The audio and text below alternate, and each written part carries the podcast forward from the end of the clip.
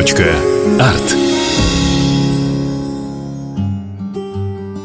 Хабаровский экскурсионный сезон открыт. Не то чтобы он вообще имеет четкие границы, но все же апрель и май – время долгожданного тепла и ожидаемых каникул. Идеально подходит для городских и загородных экскурсий. Потом начнутся экзамены, поступления, пришкольные площадки, жара и отпускные хлопоты. А сейчас уютный автобус и гид, рассказывающий о таком знакомом, но таком неизвестном Хабаровске. Спускаясь по улице Тургенева, готовясь повернуть к памятнику основателю города, Градековскому музею и утесу, автобус непременно проедет мимо двухэтажного кирпичного особняка – Дом этот стоит в низине, обнесенный небольшим кованым заборчиком с распахнутыми воротами, небольшой табличкой над входом и большим стендом с надписью «Музей археологии». Ненавязчиво экскурсовод говорит, что под домом имеется подземный ход. В проходе автобуса появляются заинтересованные головы экскурсантов. Да, ход действительно существует – в воображении детей он извивается критским лабиринтом, полным сокровищ. И тогда, выдержав паузу, экскурсовод добавляет, что еще в особняке водится привидение. Здание построили в 1900 году в стиле эклектики и, как уже было принято в Хабаровске, из красного и серого кирпича – Красоты особняку добавляли вкрапления серой оштукатуренной рустовки между окнами и в некоторых частях верхнего этажа. Будущее привидение, Бернард Любен, приехал в Хабаровск из Германии и в 1902 году купил особняк, поселившись там с молодой женой Ольгой. А часть дома сдал как гостиничные номера – Любин владеет заводом, который высится буквально в 15 метрах за домом и ведет активную социальную деятельность. Но в 1914 году, с началом Первой мировой войны, он вынужденно уезжает в Европу, оставив при этом большую часть накоплений в местных банках.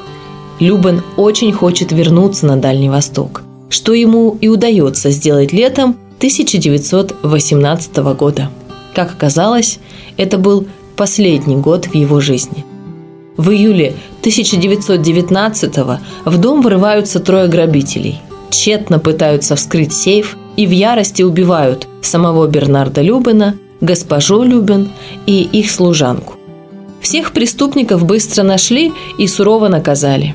Однако пивовара, так любившего Россию, это уже не вернуло.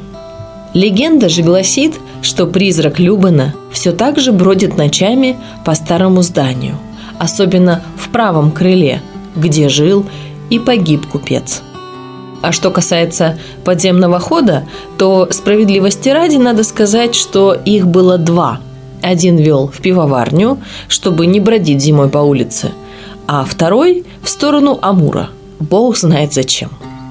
Говорят, именно по нему проникли в дом убийцы – в общем, история показывает, что подземный ход – весьма спорная вещь. И, кстати, оба хода сейчас завалены и полностью перекрыты. Сам же особняк с тех пор, что называется, успел примерить множество обличий. После смерти Любана здесь обосновался революционно-демократический суд, затем дорожно-транспортный отдел – в 1925 в двухэтажном доме на год разместились конторы Треста «Даль золота» и несколько других организаций. А в 1939-м этот самый Трест даже создал здесь школу горно-промышленного ученичества для подготовки специалистов по золотодобыче. С 1980 года в здании открылся музей комсомольской славы Хабаровского краевого комитета Всесоюзного Ленинского коммунистического союза молодежи.